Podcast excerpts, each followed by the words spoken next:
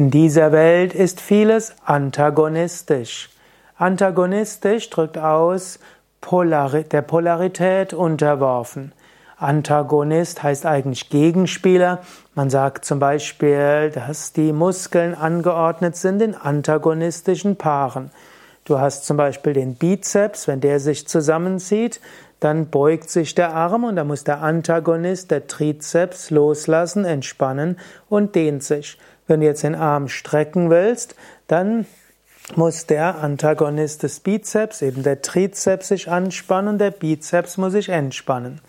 Und so ist diese Welt in vielerlei Hinsicht antagonistisch. Zum Beispiel ist das Energiesystem des Menschen antagonistisch. Es gibt die Sonnenenergie, Pingala, die nach außen gehende Energie, und es gibt Ida, das ist die Mondenergie, die beruhigende, entspannende und nach innen gehende Energie. So ist auch das Nervensystem. Es gibt den Sympathikus und den Parasympathikus. Sympathikus aktiviert, Parasympathikus beruhigt. Und genauso sind auch die Emotionen. Es gibt die aktivierenden Emotionen und es gibt die entspannenden Emotionen. Es äh, ist so viel. Es gibt Sonne und Mond. Es gibt Sommer und Winter. Und so ist diese Welt in vielerlei Hinsicht polar und damit auch antagonistisch. Aber du kannst auch über das Antagonistische hinauswachsen. Jenseits dieser Dualität und Polarität gibt es eben zum Beispiel auch die Trinität.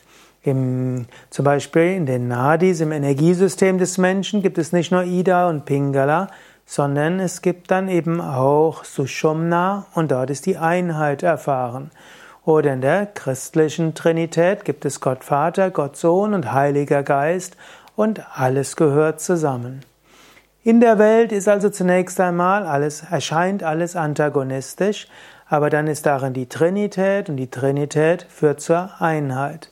So ähnlich angenommen, du streitest dich mit jemand, du hast das eine Interesse, der andere hat das andere. Ihr habt damit antagonistische Interessen, dort könnte man Kompromisse schließen, mal der eine, mal der andere. Man könnte natürlich auch kämpfen, aber wenn du jemanden besiegst, er wird irgendwann vielleicht auf dich zurückkommen. Deshalb besser Interessenabgleich. Aber vielleicht gibt es auch die Möglichkeit zu schauen, was sind unsere gemeinsamen Interessen? Was ist unser gemeinsames Anliegen? Aus dem Antagonismus herauszukommen, Synergien suchen und schauen, was sind unsere gemeinsamen Interessen? Wie kommen wir gemeinsam weiter?